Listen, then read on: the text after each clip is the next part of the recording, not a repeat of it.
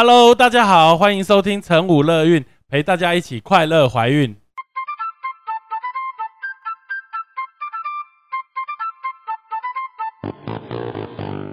我们与来宾什么都聊，聊怀孕有的没的大小事，聊你的心情开心不开心。而聊这些最重要的是要让你知道，怀孕的你其实并不孤单，有晨武乐运陪着你一起过哦。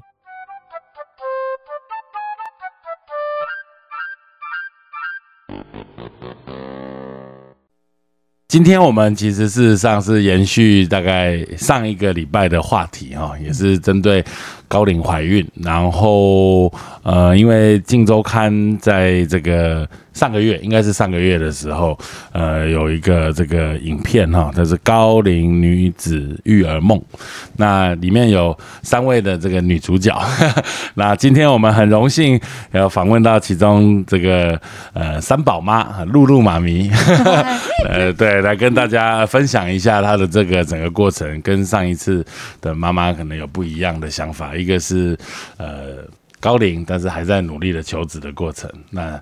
呃，高龄已经有三个小孩，这个这个整个心路过程，我们是不是先请露露妈咪跟大家自我介绍一下？好啊，好啊，Hello，我是龙英露，我是露露。那目前我是四十五岁，然后从事国际中文版已经美容主编有七年的时间。嗯，那我是在与先生交往，呃，我们五年以后才结婚的。嗯，那我觉得开始要认真想要生小孩这件事情，大概是在三十八、三十九才开始。嗯。然后，但是前面有去做一些像是比较简单的那种人工受孕的部分，嗯，但是两次的状况下面都没有什么结果，所以我在四十岁以后就觉得，好吧，那就直接来做试管婴儿好了。嗯嗯嗯嗯，就你有提到，就是在影片中有提到，就是说，其实也不止说是你们时尚圈的这样子的。的女性，我觉得只要有女性，然后她有工作，然后有希望能够在自己的领域上发光发热的，大概你说大概要有所小成就，大概至少都是三十四、三十五岁以上了。对，因为其实像我周围的，就算是同行的美容编辑，其实他们可能也大概也是三十三、三十四岁，嗯，结婚，然后他们其实有小孩的状况，大概也在三十七、三十八，嗯，所以其实。普遍来讲，都算是所谓的高龄产妇。对对，所以我才会觉得说，哎，其实那时候完全是没有想到说要。一结了婚就要赶快生小孩，因为会觉得说可能是才到一个新的领域，或者是说呃在工作上面，我觉得还有还希望到达啊一个目标之后，才想说那我再进行下一个目标好了。我们上一次访问另外一位妈妈，她的想法就是说，呃，她在工作上面啊努力啊，希望能够有所成就。她其实从来没有把生小孩摆在。有这这这个议题有出现在他三十五岁之前的努力的任何的过程中，嗯，我也是有，我也是有人认同这样子，你也有也有想，也都完全没有想过，我完全没有想过，因为我是三十三才结婚嘛，所以我才会觉得说，哎，那生小孩这个部分完全不在我考量范围，就根本是连想都没想到，而不是说好好先过两个人生活啊，就是好好享受两个人的新婚对新婚生活。虽然我跟我先生是认识五年之后才结婚，但是又觉得。哎，这样的日子延续下去，好像也没有什么坏处，然后也不会觉得，因为重点是家长也没有在催，嗯，对，所以我们就会觉得说，那既然没有在催，然后那整个的生活的习惯或者是运作上面来讲都很正常的话，这这从从你。毕业后开始工作，到结婚，到结婚后的这前五年，生活上面完全没有任何改变，完全按照你自己的想法在走。就是想要过两个人觉得开开心心。今天想要去哪里就去哪里，今天想要跟朋友去去去聊天就去跟闺蜜去聊天，然后今天想出国就赶快找机机票出去玩。对对，所以就是觉得说，哎，好像生小孩这件事情还没有那么急吧？对。那那你刚开始刚刚有提到说，就是三十七八岁想说，哎。要把结婚四五年后要把生小孩这件事情纳入呃你的生命的蓝图当中之后，你要开始试了两次，发现哎呦怎么这么难？对，就想说哎，原来生小孩不是说你 你你想要生，这个月想生，下个月就对，他就会蹦出来的那种感觉，或是就会有那样的喜悦。嗯，哎，所以那时候开始就尝试的时候，觉得第一次就觉得说嗯可能是运气不好吧，嗯，然后第二次之后就觉得哎好像有一点难度的耶。那就觉得，可是医生就会一直不断的在你耳边提醒说：“哎，那龙小姐，你是不是要该注意一下？因为时间上面所以你从从想要生小孩到去求助呃所谓生殖科医生，这中间大概、大概多久？其实就大概一年半年的时间。所以你试了，你等于自己试了半年一年，哎、都没有中，对这样子然后因为就前面医生也有问说，那你前面的状况是自然的状况下面都没有受孕的话，嗯那在时间上面的急迫下面，你是不是应该要再更努力一点了呢？对对对对对我就说哦，好啊，那就、那就努力一下吧。OK 对。OK，所以这样子试了两次，那时候你会觉得很失望吗？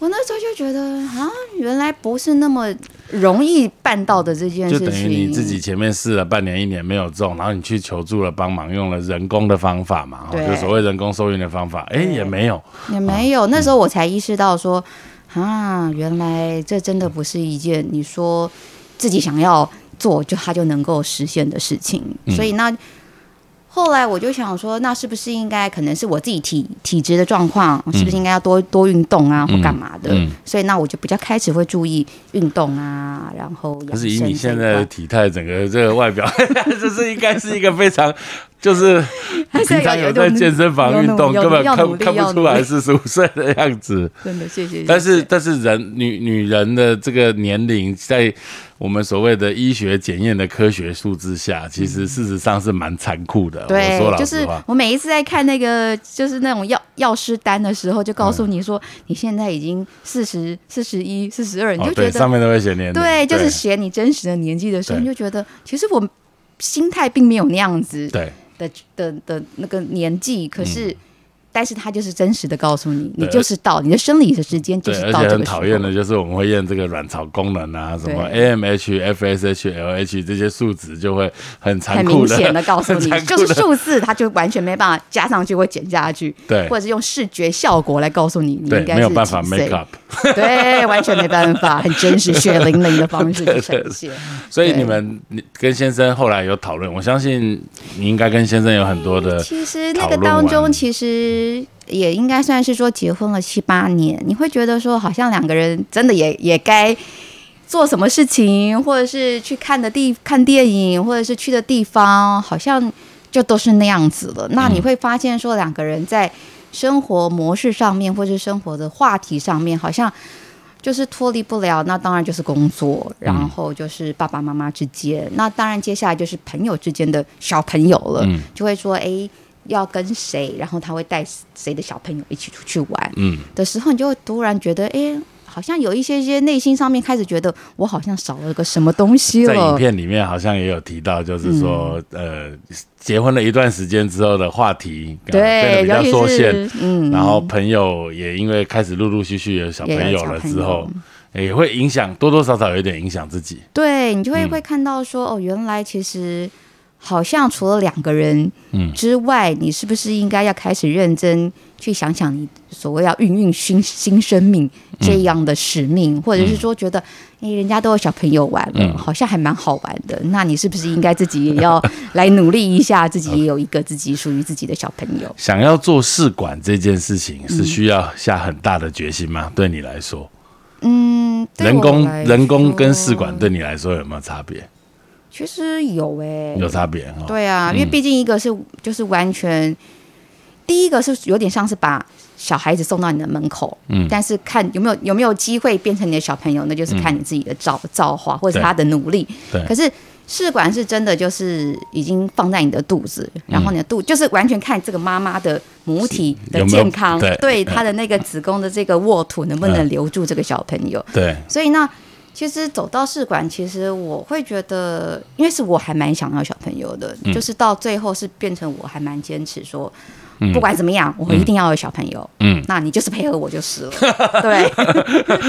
所以就是因为有些男生很反对，对他也会觉得说，你就顺其自然嘛，你干嘛要这样呢？可是我说啊，都已经年纪一大把了，你自己说顺其自然都没有效果了，那你还不努力一点，怎么行嘞？对对所以那对时候是反而是我比较执念说我要去做这件事情。嗯那其实我自己有上网看，就是接下来会经过什么样子的过程。嗯，那其实你就会觉得说。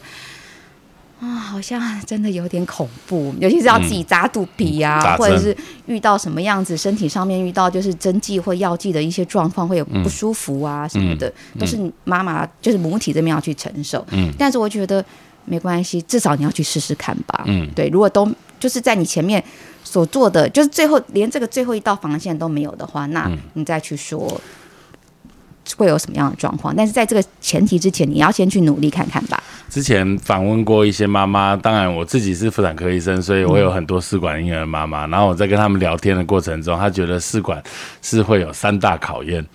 第一个就是我打针之后，不是都要去照这个卵泡，卵泡的大或小，其实每一次都那个医生讲的话，哈，他的语调起对，伏都会让你觉得心情卵 一下泡在上面，一下大小，对，在下面。就上上下下。那其实真正第一次考试的时候是取卵的颗数，嗯，哦，就取卵的颗数，就是你大概大概在在进手术室之前，你大概就知道你有多少颗卵，但是你取出来的卵跟你预期的卵有时候会有一些落差。对再来第二个就是说，呃，这个取完卵跟受精后有没有办法养到第三天、第五天？这个这中间每一天都是很煎煎熬。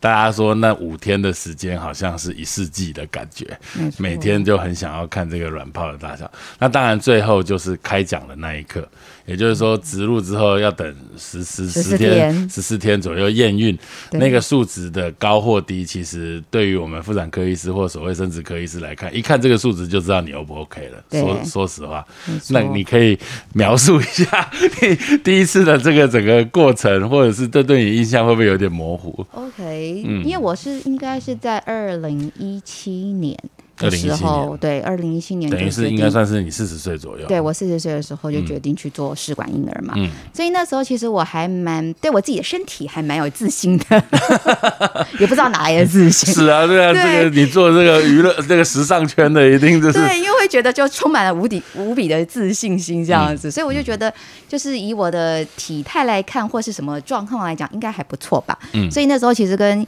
医师去聊了之后，就觉得说，反正医生就说。你就是赶快来，我们就是来进行试管婴儿嘛。嗯然后刚开始取卵的时候，其实那一天我也还蛮蛮紧张，可是因为好像有有之前就知道取取那个卵子的多少的的数量，我那时候已经还，我是那我是那时候取完之后我才知道，嗯就是取取出来的数量。嗯那我那时那时候其实也还蛮幸运，是取取出二十三颗，这个车真的是一年年纪简直是奇迹。对不对？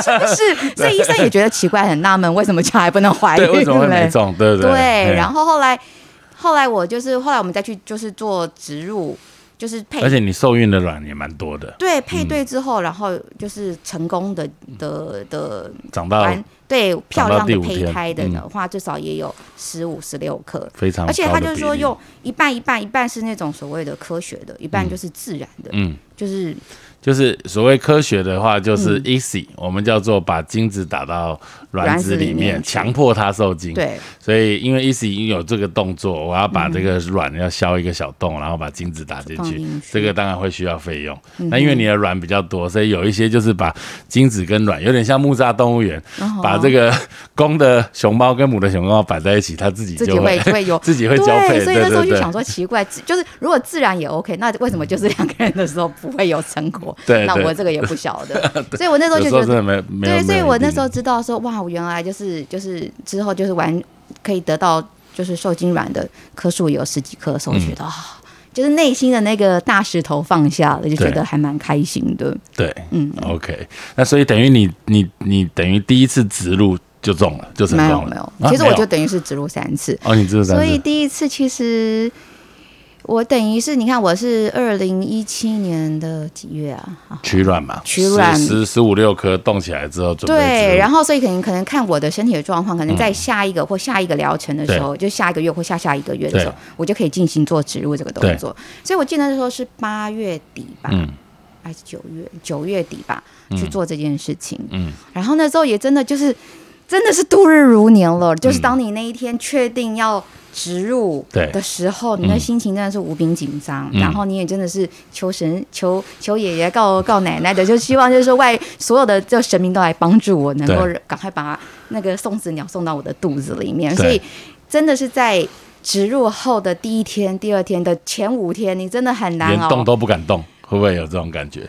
怕摇一摇吧对，就是怕人家说，卵摇出来。哎、是不是提重物不能提？然后什么动作都要轻柔一点，嗯然后是怎么样？可是因为那时候我又觉得，我又不想让，嗯，就是太多人知道嘛，嗯。所以我还是走吴先生知道。那但是那那个过程当中，可能在工作上面呢、嗯。或者什么，都还是有一些比较比较比较大的动作，嗯。但是自自己就会告诉自己要小心一点。嗯。所以重点是变成是那十是那个那那等待的那几那个十四天，嗯，真的是一种煎熬。你就对。开始每天在上网看人家是从第一植入后的第几天，然后有有有没有什么反应，然后第、第三天是怎么样的反应，就是每天都一直只要一睡下来，然后开始划手机的时候，嗯。我就开始在查第三、第四、第五到底什么时候会验出第一条线。那你有没有自己偷买验孕棒？一定有的啊，有啊，一定有。都会所以我应该是第第十天或第十一天，嗯。哎，就发现两条线，就开始浅浅的，啊。就是传说中，终于我看到那浅浅的那两条线。现在线，看到的是 COVID 的，每个人都在秀这两条线，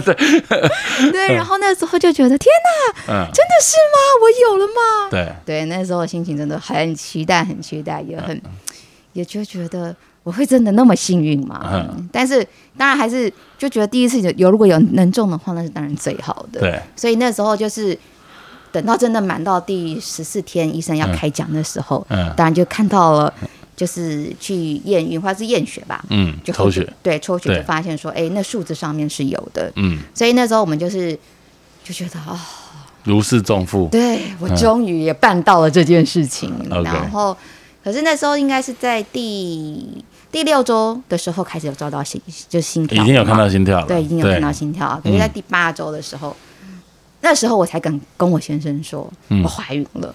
哦，所以你先生前面都没有，前面都不晓哇，得，那因为你先生也算是不太那个，因为我就就想说就，就默默的给他一个惊喜好了，啊对，啊所以我就想说，那就等到第八周，我带他一起去看，一起去听心跳，对。对，然后结果没有想到，嗯，那一天去。嗯竟然停的时，候，医生就说，嗯，好像没有看到就是 baby 的。的心跳，然后他的那个好像开始有点萎缩缩了，对我就觉得，嗯，怎么会这样子？因为我从来没有没有想想过会有这种事发生，对我，我也不知道会发生这件所谓就是胚胎萎缩这件事情，或者是空包蛋或什么的，因为我嗯。就没有去想象会有这个状况。对，对，所以当我知道的时候，那真的是哦，一路晴天霹雳，对一路哭哭回家，家就会觉得怎么可能？为什么？到底哪个环节嗯出错？因为送进去的配对的一定都是最好的嘛，从最好的开始放嘛，对，一定是是从最好的，开始放。那对，那怎么会怎么会怎么会长不大呢？嗯所以那时候那时候确定的话，大概已经是十一月十一月二十二号，我还记得天哪，那一天。还记得这么清楚。对，那一天我要把它写起来。二零一七年十一月二二十二号对一一二二，嗯。就是确定医生就说这个宝宝是坏会不好的。对，嗯。是不是是反正会自然淘汰就对了。嗯然后嗯。我应该是在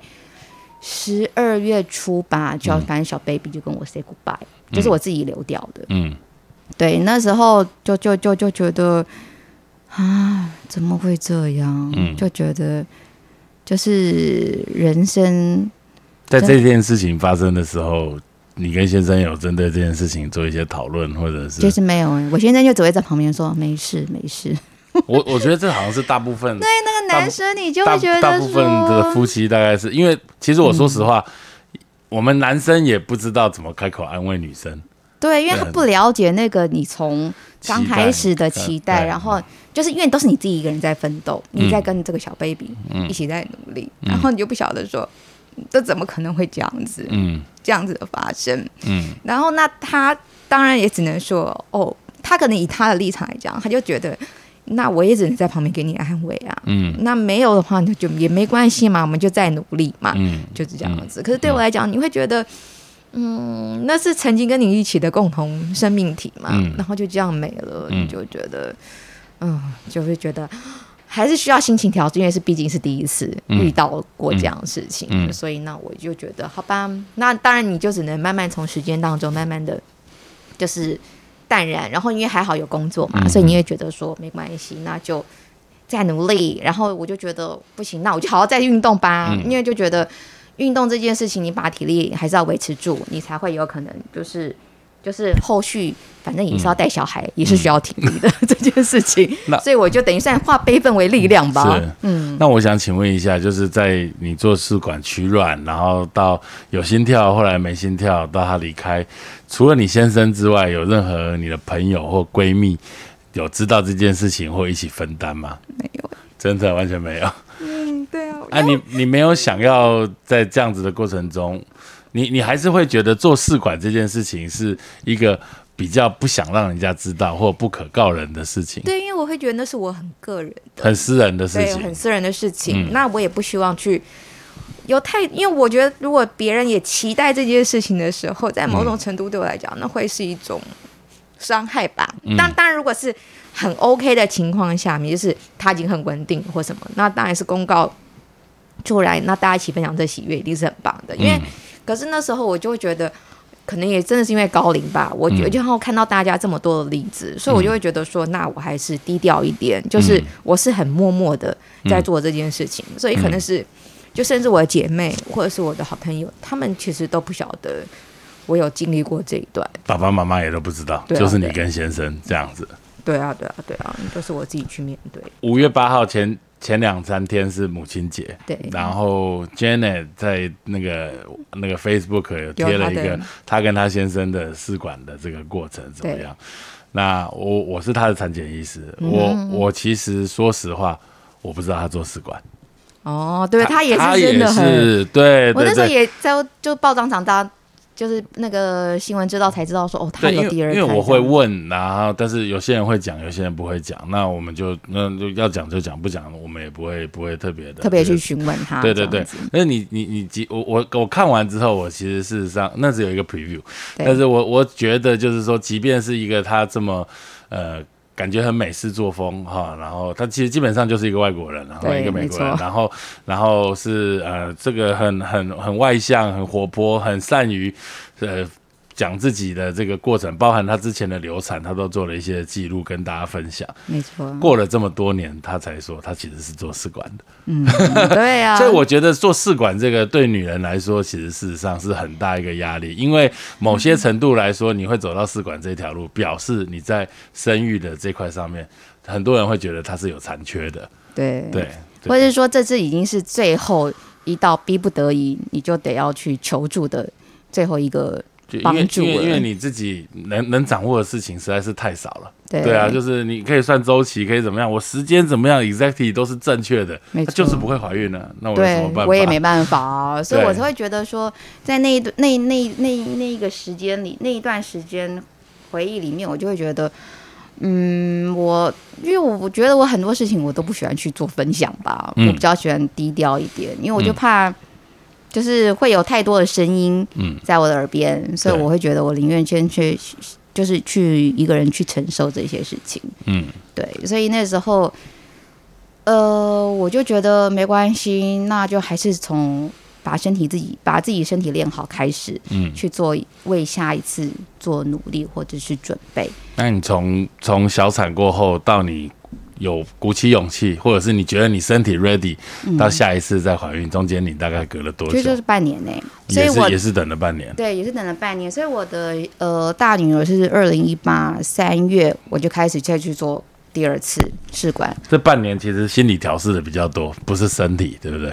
一定是心理。心理。哈对，我觉得心理那种自己自己对自己的建设，然后自己对自己的打气，然后自己在对下一步的那种需求，或者对孩子的这个渴望，其实你会是更明确的。嗯，我们上一次访问的妈咪，她有求，就是有有宗教的方面哦，她是一个很很虔诚的基督徒，嗯对基这个信仰给她很大的力量，在这一块上面你有吗？还是其实我也是基督徒，也是也是我也是是比较也是低调的基督徒，都是默默的跟上帝诉苦。还是有一些对，哦还是有，还是需要他的存在跟他的慰慰藉吧。对。对，那第二次就顺利成功了，第二次其实也是植入两颗，也是植入两颗。对，然后那就是算是很顺利，就是生下大女儿。该看到的时间，呃该看到心跳的时间对，所以我那个是真的的是拖到十二周，嗯，就是真的是十二周，我就一直很稳定，然后抽血什么抽血，检查然后就是都每次要跟医生说，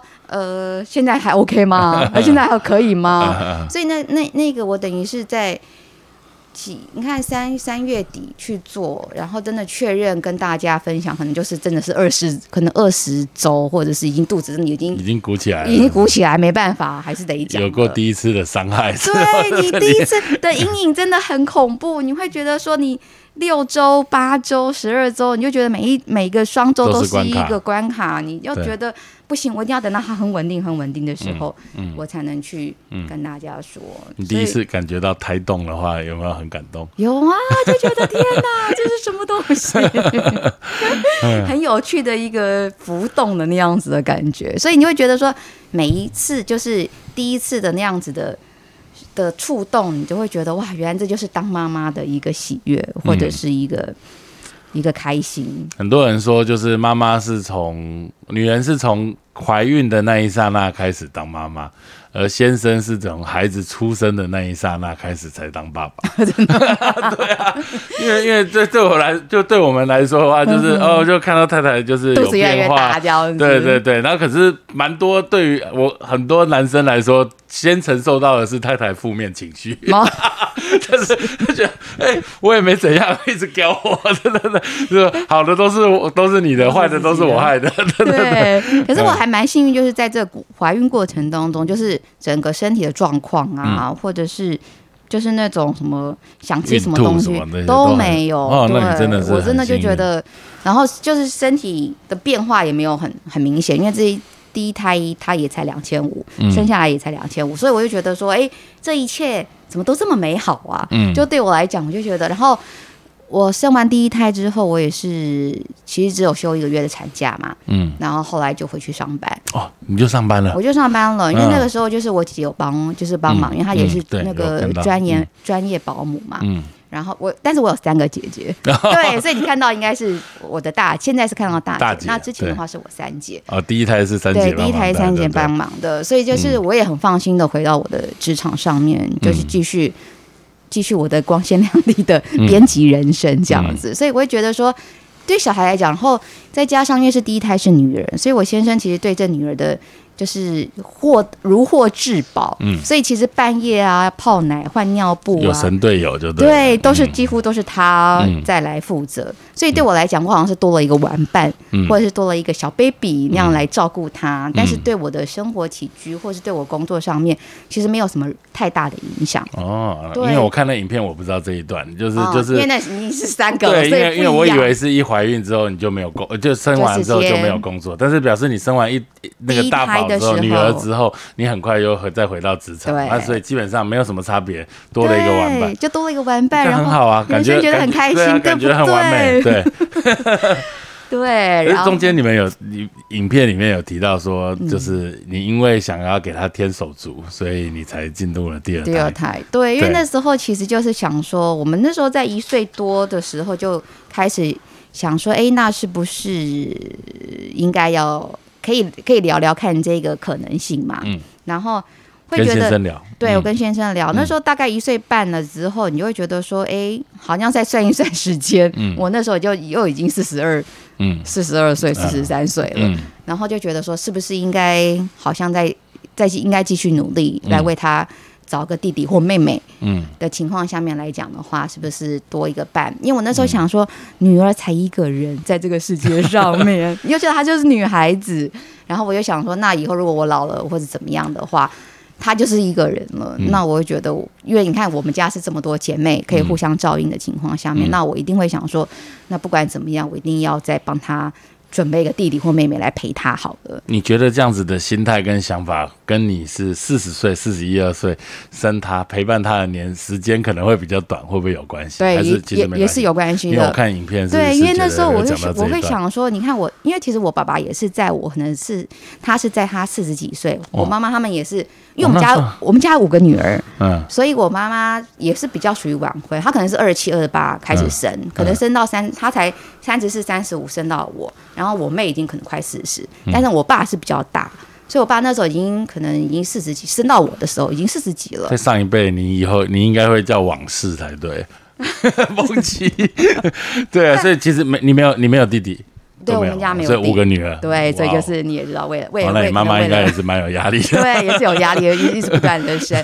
所以那时候我就想说，哎、嗯我就想到我爸爸六十几岁的时候，我那时候二十几岁，嗯的时候，你就会觉得说，哎、好像是会有一个落差。跟你现在其实是很像。对，我就想说，呃，那如果等到我六十，我每次在去换算他，我国小的、他国小的时候，我才我就五十了，然后他二十岁的时候，我我是才我就已经六十多了。嗯，那我就觉得那个落差，或者是说那种聊天的感觉，或者是那种有代沟。对，嗯陪伴你已经是能、你能给他的，从小的时候你是给他照顾他嘛，满足他的需求。嗯可是等他大的时候，他要的又是另外一层，嗯。一种层面上面的。那我就觉得说，这个我一定没办法，嗯。做父母的一定没办法给他这样子的资助或者这样的只有兄弟姐妹有只有兄弟姐妹才有可能，嗯。就是可能可能成为她的闺蜜，或是可以成为她的好朋友，至少可以有有个有个对象可以聊天嘛，对。对不对？嗯。那而且又跟他有血缘关系，嗯所以我就觉得那。好像真的应该要帮他生。如果是个儿子，我就觉得好吧，那你就独立一点吧。哦，所以真的会有很多会有差。我觉得会有差耶，男生跟女生，因为我觉得女生第一个生生女儿跟第一个生儿子会不一样。不一样，而且再加上我又是这么辛苦，就是生女儿，就是生小孩的过程，那嗯。我当然会觉得女人真的要承担的，不管是家，就是尤尤其是在结婚后，嗯。她要承担的责任真的太多了，嗯。所以我会觉得说，我一定要帮她找个手足，嗯，对，所以我那时候就想说，好啊，那我们就算一算时间，那就就就就就就差不多了吧，嗯就是那个你就是就回去了哎，。你是在王家伟那边，他在看到你 来之后，有没有？哎，又又又这个又又又又来 又准备又了。要要再继续努力了吗？我就说对啊，不然已经储存量那么多，不赶快用一用，不是很可惜？对啊，啊，所以下一次就很快就是也是一次就成功了。对那时候二等于算是二零一九嘛，嗯的时候就开始继续嗯继续做试走上试管这条路。那当然前面的时候也是很紧张，嗯然后那也是等这个也是还是努力的等到十二周，嗯然后确定，然后竟然是双胞胎。嗯，对因，为我那时候有点吓到，我就想说，嗯、其实给我一个也可以你。三次都是指两颗嘛？对对那我我想要问一个问题，就是说，嗯哎，你已经有了一个，对但是呃，两个宝宝跟三个宝宝其实是很大的差别，对因为差别在于光车子就装不下。对，对，所以你有没有可是其实我真的没有想到我会有双胞胎。对对对，所以我的意思就是说，嗯双胞胎这件事情一旦出现，你有没有曾经在哪一个 moment 想过说，哎，我只要一个就好了？我有没有有想过要减胎的这件事情？嗯，有想过的时候嗯是在、生出来之后，没有没有没有。比较那个的时候是在做羊膜穿刺的羊膜穿刺的时候，因为其实主要是弟弟嗯。在做羊晶片的时候，我就发现，嗯。就是收到就是刺王柯昌明的那个嗯。简讯，就告诉我说有异常。嗯，你也知道那时候看到这个。心脏真的就觉得 天哪断了半拍。断了对，停了一拍，然后就觉得怎么可能？嗯。所以那时候回去就再次解肠，就是类似从看是不是因为就是父母的基因本身有问题，嗯。然后我们又再次去抽血，然后就发现我们两个是没有问题的，嗯。所以那等于算是这个基因突变或者缺失疾病嘛，少了一点点，对不对？对少了一点点。嗯。这个一点点当中，在他的报告的文献当中是说，是可能会造成就是发展迟缓，然后语言迟缓，然后可能还有一个一个一个一个一个一个断片的一个一个很很难的英文字，嗯但他就会说是会造成什么下半身麻痹。嗯那时候你你不觉得看到这个东西，啊你会觉得嗯这这这这这我该如何是好？嗯就觉得怎么可能？嗯那刚好他又是男的，嗯 就这个这个这个 baby 又是、嗯是是男生。嗯我那时候就觉我其实就觉得，哈，那那那那那是不是医生那时候其实就有跟我讲说，那你们是不是要安排下次的时间，就开始准备就是拿掉，就是嗯不要让他留下来。嗯。然后我们当然就说要回去回去想一想，对回去嗯。讨论，好好看怎么办。嗯。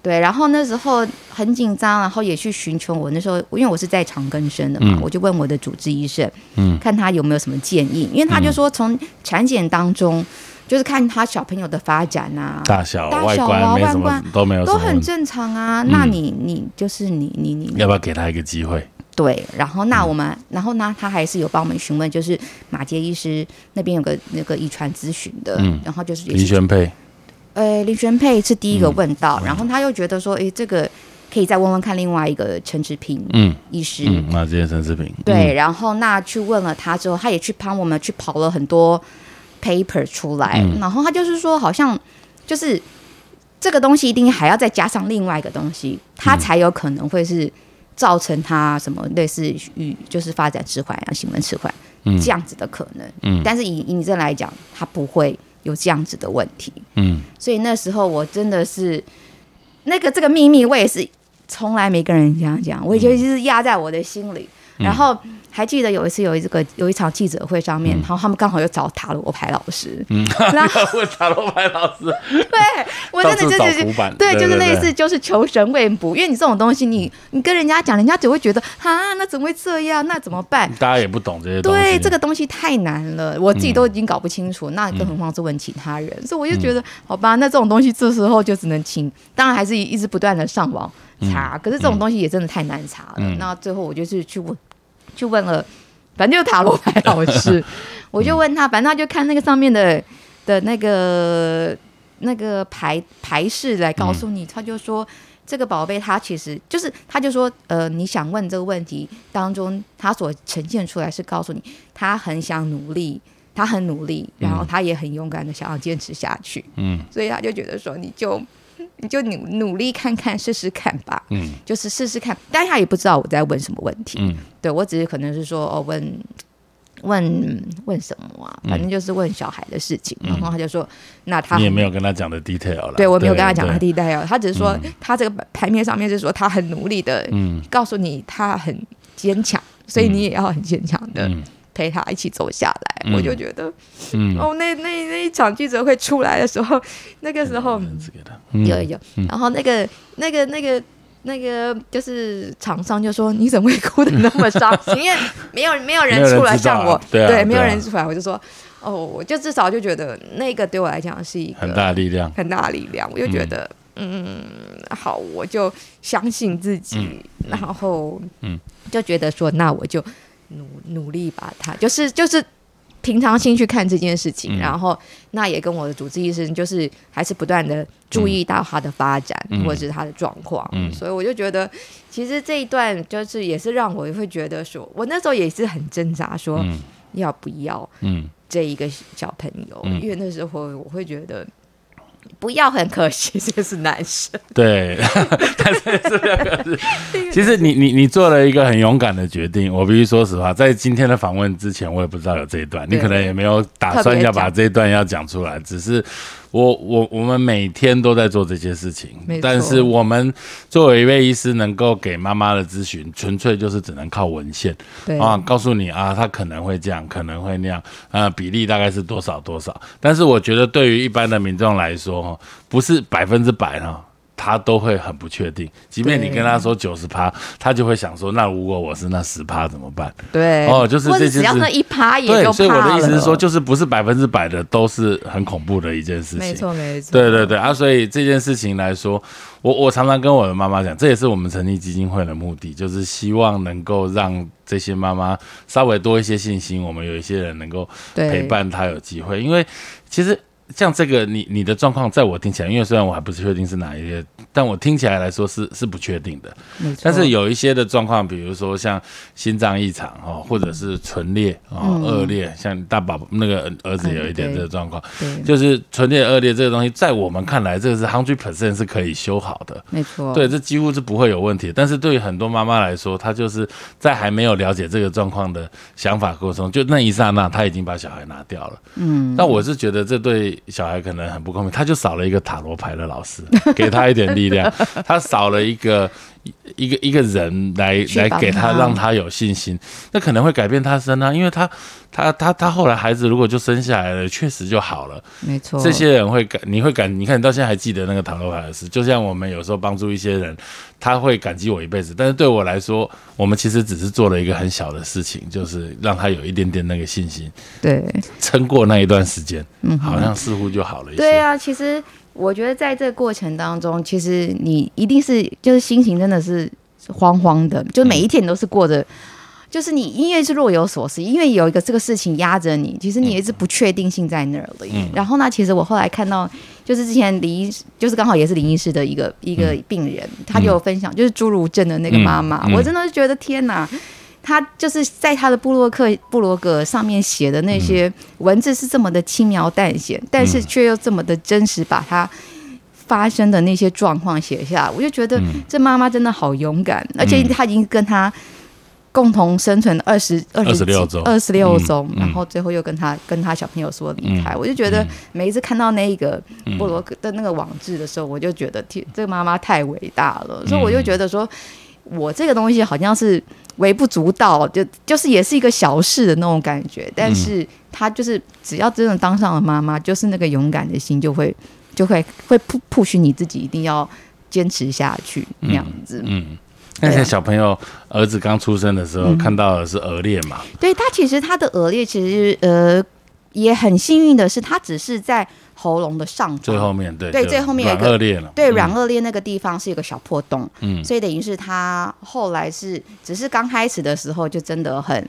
很棘手，嗯。因为他的呃他的体重也比较轻，因为他生出来是两千四，嗯，所以但是他没有住保保温箱，因为他双胞胎这样已经很好了，然后姐姐是两千七。哦，那很厉害啊，五对千一啊，五千一这样子很去算是还蛮 balance，对，蛮 balance 的，对对。但是他就是变成弟弟，就是比较小只，所以嗯他那时候不管是在喂奶的时候，然后他的个性又是很没有安全感，就是他真的是一天到晚都在哭的那一种嗯类型。嗯，所以那时候在月子中心的时候，你会觉得哦，还好有人帮你在喂，而且嗯。月子中心也是第一次碰到这种，嗯就是就是会软腭裂腭裂的，嗯。对，软恶劣会嗯。不知道怎么会喷奶，嗯。或者是他喂的时间就真的比一般的小朋友要久，要久，可能是一个到一个半小时都有可能。嗯。对，所以那时候我就觉得，我后来就是，尤其是越接近要离开月子中心的时候，我内心真的很焦虑，我就每天告诉自己，就是觉得我一定要去克服，或者是我一定要去熟悉。嗯。可是真的等了第一天回家的时候，我真的完全崩溃，完全没办法，就是就是 handle 这两只，因为变成姐姐喝完的时候就换弟弟喝，但是弟弟喝的时间又拉的这么的长，长，嗯。然后他又一直不断的哭，对，对，然后就变成到最后，我真的是那一那一天真的就半夜都没睡了，然后回家的第一天，对，不回家的第一天我真的完全没睡，然后第二天就赶快跟我先生说，我要把小孩送回月子中心，然后然后他就说好啊，那那我们来问问看月子中心愿不愿意接受他。对，还好的是就是有跟就是月子中心那边去去沟通，嗯。那他也知道，因为我我第一胎也是在那边做，OK，所以他就知道我的状况是已经有三个小孩。先先收一个回来。对，，先收一个回来，然后就是让妈妈比较轻松一点，因为嗯。老二是真的也是很懂得有自己的生存之道，所以他的时间或者是整个都还蛮规律的。弟弟是最小的，是不是？对，弟弟弟是老三，所以是最小的，所以就变成啊、就是老二的状况下面，他都还蛮自立自强，所以其实你就会觉得，哎，刚开始就觉得。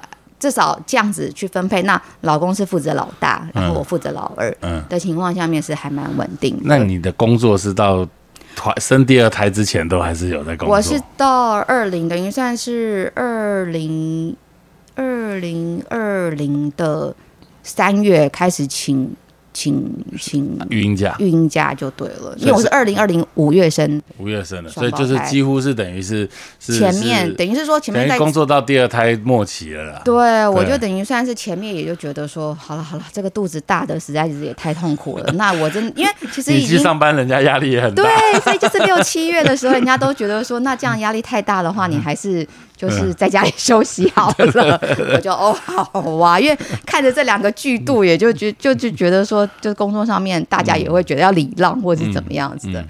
那然后那我就觉得好吧，那我就是在等于是呃二零二零，反正就是五月就开始生就生完开始到现在对，到现在年了，足两年，对，就刚好也是一起发生，所以你就觉得说，这好像这冥冥之中的一个过程当中，好像也幸好他们早一点来。对。对，二零二零那时候还没疫情还没有太太明太太危险的时候，就是诞生。对。对，然后那就是一个一转眼之间，你看，就这对这三年当中，我就就三个小孩了，对我就觉得呃 吓到，因为真的双胞胎是我我始料未及，我真的没有想到，会生到双胞胎，嗯所以那时候就是我也不知道原来有弟弟又这么的有这个有这个小小的状况，对。又这么的难，然后他就是高需求宝宝，嗯。所以就等于是说前面前面那时候我大概我们是五月五月底出来嘛，嗯。所以我们大概六月六月中之前都是请月子中心帮忙带，然嗯后六月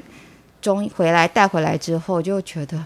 哇，真的又开始没日没夜，嗯。然后每天就是看着日出、看着日落 的那样子过生活，然后在嗯，在影片里面有提到，就是说你很害怕天黑的时候，因为你不知道今天又要几点就睡，还没你很累了，但是小孩就是不想睡。对呀、你就会觉得说，到底你想怎样啊？嗯那时候我就觉得，而且是从厨房红红红红红，再红到阳台那边红红红红嗯嗯嗯，因为就变成后来就是我姐姐，就是就变成二十四小时的保姆，就变成老二就跟他睡了。嗯，所以我就是跟老三，就是跟嗯小儿子在跟小儿子在一起。然后那老大跟爸跟爸爸。可是那你又怕吵到他们，尤其是半夜的时候，嗯。他可能十二点睡一睡，两点他可能就肚子饿，然后肚子饿的时候慢慢喂，喂完以后他就不睡，嗯。所以就开始哄。就到处找找找，然后你要，因为他又开始咦个哭的时候，你又怕吵到大家，嗯。所以你就开始走走厨房，然后开始走走走，要不然就走到阳台，然后阳台每次看一看，啊，天又亮了。对，又要天亮了，到底，然后可能就是变成，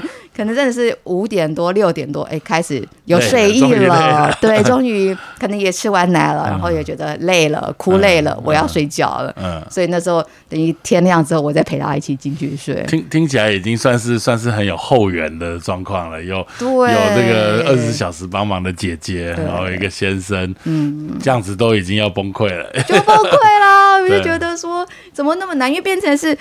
呃，早白天的时候就变成你要是就是二打三嘛，对，然后又对我先生上班去了，然后自己要顾，然后又要弄中餐，然后要帮他们弄，然后老大又不受控，因为刚好就变即将变两岁的嗯。阶段，就开始这个不要不要不要。不要不要不要，然后自己拿自己用，自己怎样，什么都自己来，然后都弄得乱七八糟，你就觉得每一天你就根本没心思花在自己身上，睡又睡不饱，然后小朋友就这样子调皮，就每天吼他们就够了，怎么还能还有心思管自己？那有没有有没有在夜深人静的时候想想这三年自己到底在干嘛？没有，我就我就只会觉得 哦，每次在想的时候，我就觉得我为什么要生双胞胎？对，为什么要生双胞胎？对，或者说我干嘛那么累死自己？当初只要一个就好了嘛，一个的话大家都海阔天空，开开心心的过生活啊。我我公公婆婆也说，那干嘛这么累？因为一听到双胞胎，也就觉得，呃，梁老爷会觉得开始累了。对，对啊，可是啊，就就也没办法、啊，因为那时候我真的就没有预料到，所以会是双胞胎。嗯。对，然后呢，那来了也就只能接受了嘛。所以对，已经快要熬出头了，对，现在有 有有有感觉，有感觉到，所以。会觉得，所以我才会想着，哎，因为那时候我们是在二零二零年拍的影片嘛，所以哦，那个是二零二零，对二零二零，所以哦还在地上爬，对，对还在地上爬，所以那个时候也真的是在水深火热的一个阶段，嗯。真的是在一岁以前，他们真的是什么都不懂，然后什么时间到就要喝奶，怎么样，就是他的时间自己的规律，嗯。自己的时间到就要做什么样的事情，那你就真的只能配合他，嗯，所以你完全就像，所以我就觉得天哪，我的人生怎么顿时就风云变色，会变成这么的？不一样，对，就是刚开始一定我就一定会往坏的地方想嘛，因为嗯跟过去的日子比，你是可以每天看到不一样的东西，然后让自己漂漂亮亮的，嗯。然后也是很开心的跟大家嗯。聊天呐、嗯。这且至至少是能沟通的人类在聊天嘛。嗯，可是换成小朋友的时候，你是真的面对这种半兽人，讲也讲不听，然后他就面对他的需求，你就只能满足他。对你跟他生，气也没用，对，跟他生气也没有用，然后你就最后就被自己气哭，对啊，你会或者是两个抱在一起哭那样子的对对对惨状，嗯所以你就觉得前那一段时间真的是很灰暗，因为你整个身就是生理啊，或者是心理上面都会觉得对被掏空了，或者是说怎么会这么这么过真选择变成这样的人生哎、嗯那是我要的吗？不是吧？嗯怎么会怎么会这样？可是因为也没有想到会变成这样。那有没有考虑过变成说你回去上班换先生来顾？有没有？没有完全没有，完全没有，对可能更糟。对，可能更糟，因为想说平常现在周末给他顾小孩的时候就已经嗯很会吼了，那就更何况是如果是那种二十四小时在一起的情况下面，是更不更不可能的、啊。对，但是还好，后来就是我们在二零二一的时候，就是有多了应用嗯的帮忙了。嗯，对，三三年，呃，五年内生三个就可以了。这这是这是就是等于是说，可以取得对，就是可以可以可以可以有那个帮佣嘛，对。对啊，所以就是多了这一个生令居之后，那终于我自己的时间，因为等于弟弟就比较偏给他顾了，嗯。那就是然后其实一岁之后，那弟弟也是在我们九个月的时候去做缝额的额的额裂的那个修修补的手手术，那嗯。就不会像以前那样子都会喷奶啊，嗯。或者是吃东西的速速度就慢很多，嗯。那他的吸收力或什么的状况也都比较好，。体重就比较上来。又上来一点点，但是跟姐姐比还是差，现在是差三，以前是三百克，现在是三公斤，嗯，对，就是那个距离还是有，弟弟还是瘦瘦小小的，那会因为弟弟有这样所谓微缺失疾病的状况，你会特别注意他的这个发展的几个月应该要怎么样，几个月应该要。怎么样。可是他真的好像普遍看起来是比较落，后一点点。对，因为跟姐姐比，因为像二姐来讲，她就是因为有大姐的一个示范嘛，嗯其实她在说话、表达，然后肢体上面其实都是很很完整，就是很在他这个年纪该有的表嗯。现。可是弟弟目前他真的只会还是在咿咿啊啊，嗯。就是在说话这一块嗯。的情况发展上面是真的比较慢。嗯。对，但是我们有去开给医生看嘛，那他有去，因为他就是尤其是像他接触人的这一块，可能就是对于环境的陌生什么的，他都会比较害怕，或者是都会需要人家嗯。就是熟悉的人在旁边嗯。照顾他。嗯。对，所以我也会，可是我现在会觉得说，其实看起来真的都。至少你看他的眼神，他是会给你回应的，嗯。或者说他知道你在讲什么，只是、嗯。或者是他想要去做什么事情，他就会拉着你去做。嗯。当然可能是在语言上面的表达上面，我不晓得是因为稍微，慢一点点。对，不晓得嗯。是额裂的关系还是怎么样，就是就是真的还是这会还是一样啊。很多妈妈说，就是在怀孕的过程中，总是希望小孩子什么都好，哦嗯就是一定都要正常、正常、正常、正常。但在我们的角度来说，其实产检检查的东西，其实事实上是很很粗浅的。嗯也就是说，我们只能说小孩没有唐氏症。对，但是你这样想，路上这么多，我、台湾三两千三百万人，唐氏症能有多少人？也就是说，在我们看到的所有的朋友，形形色色，个性好，个性坏，各个不一样，高矮胖瘦，他们都是所谓染色体正常。嗯，但是还是大家这么多不一样，所以在孩子生出来之后，其实事实上我们就会更接受所谓的接纳不完美啦，哈，就是本来就是每个人都是不一样啊，谁有完美哈，对不对？你看起来很完美，我我看起来就就就大家都有一些不一样，总有优点就会有缺点，没错。所以这个其实事实上就会反而比较没有那么所以但通常都是妈妈紧张了，爸爸可能就是从他的角度来看，他觉得说只要他有在进步，你可以看到他每一个月、每个月都有在成长嗯的情况下面，其实好像他慢一点也没有关系。对，所以我就觉得 O OK，那就是试着也慢慢的去接受这样子的嗯。情况，不然其实之前就一直想要去求助医师啊，可是医师给的建议也就是可能都还是要看两岁以后，嗯。才能够去更详细的去去追踪或者是去了解吧。这种有时候其实真的是很困难，对，就是你 到底要觉得，又怕人家说你你太慢去治疗，又错过了黄金期，嗯但是去问了以后，医生又又就讲不出一个所以然，那你就觉得就是你你就不知道到底该怎么办而且。本来你你的这个状况，在我听起来，可能本来就不是一个很确定的这个状况。嗯嗯，对啊，对啊，所以我就觉得那就给他时间吧，就是他应该是会至少就是回应或者是什么的情况下面都是好的话，嗯那就是慢慢给他时间。你有没有想过什么时候要再回到职场？其实，然后再来就是、嗯。呃，另外一点就是说，因为你本来在生孩子之前，你就已经做到了所谓的主编，嗯，那这个育婴假这个时间，一个公司其实事实上不可能把这个位置空着。没错，也就是说，当你请了育婴假，在现在大概我想很少有公司不会给你请假，嗯但是请了假之后，你的位置一定会被人 replace 掉。没错，那你在这这个东西会不会对你是一个压力，或者是说你怕再回到职场上的时候，你就没有了这个工作，呃，或者是没有了这个职位，那会做的不一样或怎么样？这个在在你请孕假之前，或者是现在你现在这个时候，会不会有什么想法？其实那时候请孕婴假的时候，会觉得，嗯，会想要说把时间留给小朋友看看，因为就是也工作了这么长一段时间，好像也没有真正的停下脚步。嗯，所以那时候请的时候，我就是已经先预请了大概一年半的时间。嗯，所以那时候我觉得回去跟不回去这个过程当中一定会有挣扎嘛。嗯，但是。刚开始的时候，你你想也是觉得我不太可能回去了，嗯，就尤其是在可能他七就七八个月以后，就是他慢慢的需求量，好像你要开始慢慢教教更多东西的时候。的时候，陪他的时间更多的时候，你就会觉得说，啊，好像回去有点困难了，对，然后等到真正。然后再加上，我觉得主要是疫情的发生，你会觉得公司整个的可能也类似缩编、缩编或是怎么样的情况下面，好像你原本的位置，也就是已经有人在做了。对，那你就是那时候就想一想说，好吧，那是不是要改变一下我的人生的规划了？是不是说工作这一块是对我来讲是不是真的那么重要？嗯，然后那。我有跟先生讨论过，那先生就觉得说，如果你觉得你现在的心情想要留在家里面顾小孩的话，也 OK。嗯，但是如果你也想要回去工作，也可以。嗯，就是看我自己决定。嗯，对。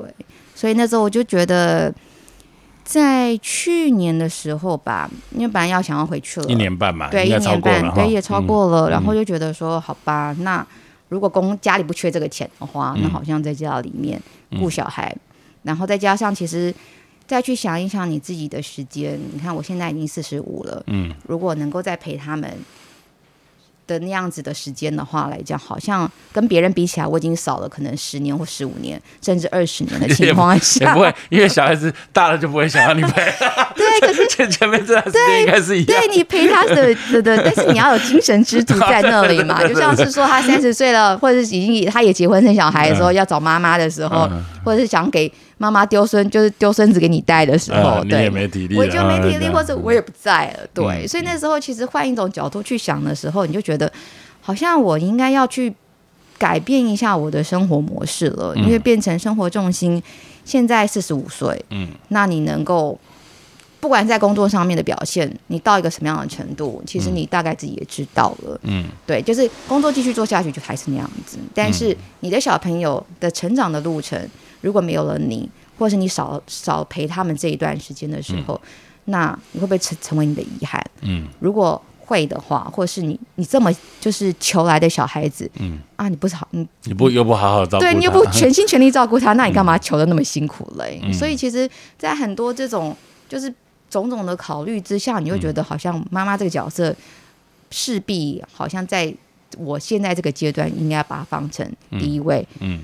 但是 真的，在这个一年多的时间下面来讲，我会觉得说，啊，我也不想 二十四小时这么密集的绑在一起。嗯，那我只是想说，我要找一个什么样的出路，是就是不要工作那么时间那么长，嗯或者不要被绑住嗯的情况下面，或者接自由工作者，就是开始接接 case，对啊，这也是或者是自己发展一个自媒体，然后就是把你的时间其实掌握在你的手上，那还是。不要，就是你的，你还是会有时间分配去顾你的小朋友。嗯，就是在我这样子就是一直想来想去的情况下面，好像目前这样的情形，嗯，或者是如果以后我要去找，就是要去回职场的重心，应该是这样子去分配，因为工作已经不会是我完全的了。最重要的，最重要的事情，因为重点是我有三个小孩，如果觉得我觉得两个，也许我的心力还可以，嗯，就是完全给工作上面，可是真的有三个，我真的觉得。如果你变成都做不好的情况下面，你势必就得取舍了。对，有孩子跟跟疫情其实有一点类似哈，就是说我们过去的生活好像觉得啊，电应该是电哈，社会上面的一条街上就是要有电，要有什么什么什么东西。疫情之后改变了很多哈，就好像公司的员工也不一定要来人来医院上来来来来公司上上班，在家里上班好像也是一个方式。那错。那包含那个员工本身也是，哎、我我好像也不用每天急急忙忙忙的，一定要早上七点半出门，九点前要到公司。我现在在家里这样子，好像我我也可以发展出一个很不错的方式，所以。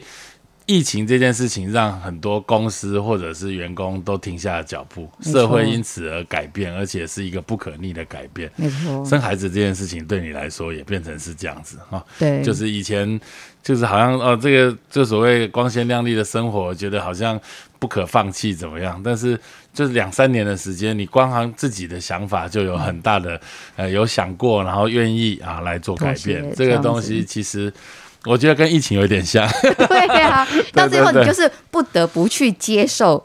也不能说不得不去啦，就是其实你是就是坦然接受啊。我没有，我没有很坦然，我没有坦然，你没有就像我们不得不去接受现在不能出国这件事情啊啊。快了总会可以的啦。对，所以总会可以。对，可是你你就没有你就没有这么大压力，因为很多一部分人是你生了小孩这两岁内你几乎不可能出国，但你现在比较起来，因为大家也没出国，我心里也比较平淡一点，比较平衡一点，就大家跟我都在过宅生活对。你在你在这一段时间怀孕，而且是刚好两年前生子的这段过程中，你的变化跟一般人感觉，哎，你看没有你在落差太疫情这两大对不对三年，人家也不能出国，哪也没去，你也哪也没去，但你多了三个小孩，你看我赢了，winner，winner 是你，真的这样子，心里真的会平衡很多。尤其是当他们已经慢慢就是过了那个煎熬期之后，现在因为他们前两天。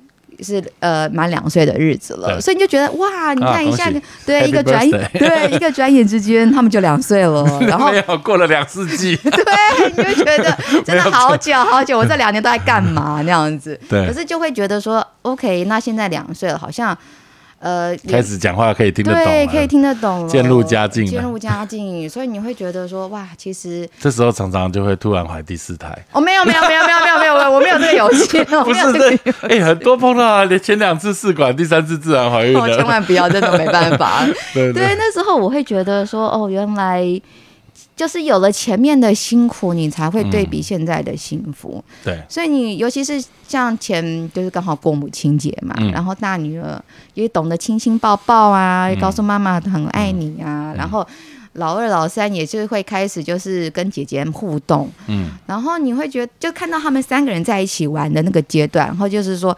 哦，虽然是姐姐跟妹妹在抢东西，就谁又在抢谁，然后就叫又叫他说不要去拿弟弟的玩具什么的。可是你会觉得，这就是生生第二胎的你原始的想法了嘛？对，你就觉得说哦，有有手足了，嗯。然后你会知道说哦，我很爱妹妹，我很要照顾弟弟什么的时候，嗯。你会觉得好像前面这些的辛苦真的都是化为烟云烟那样子，你会觉得啊，都撑过去了的那种感觉。那表示你调试的蛮好的，你的这个经验也会让很多妈妈这个。有可以，但是重重点是后援真的够他现在，在听这个东西的时候，他小孩可能在旁边跑，真的，但还右边已是经打翻了，左边大便了。对，还在嘶吼，还是在大叫当中。但是你会觉得是说，就看到他们真的是在慢慢长大。嗯那其实我也觉得这也是让我自己在跟着他们学习。那不管是从他们也是从零开始慢慢学习，那我觉得我从妈妈也是从零开始对。去慢慢学习。那这一段这一段这一段路，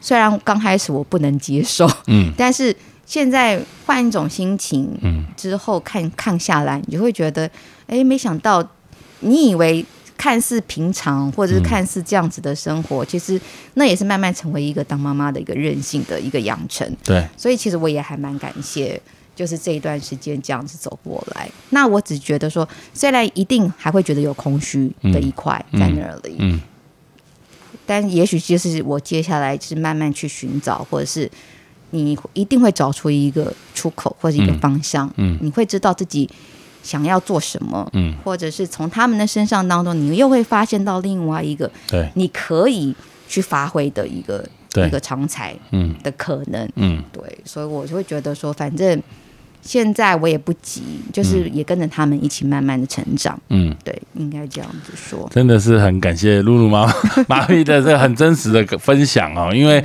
现在我们都是活在 social media 的网络的这些画面下，妈妈可能比较没有那么多时间可以还是有在滑，对，但是其实。不管是 I G 或者是 Facebook，它其实事实上某些程度上是被选择过的。你你你会大部分会分享的都是好的那一面，但是不好的一面可能会被盖掉，或者是怎么样。所以其实事实上，大家的生活没有大家想的那么美好。对啊，所以我我觉得我们的。我们我们这样子聊天，其实事实上是很自然的。它有好有坏这些东西，因为我们的听众大部分是孕妇，或者可能是她的先生，或者是反正就是年轻女生。嗯，那。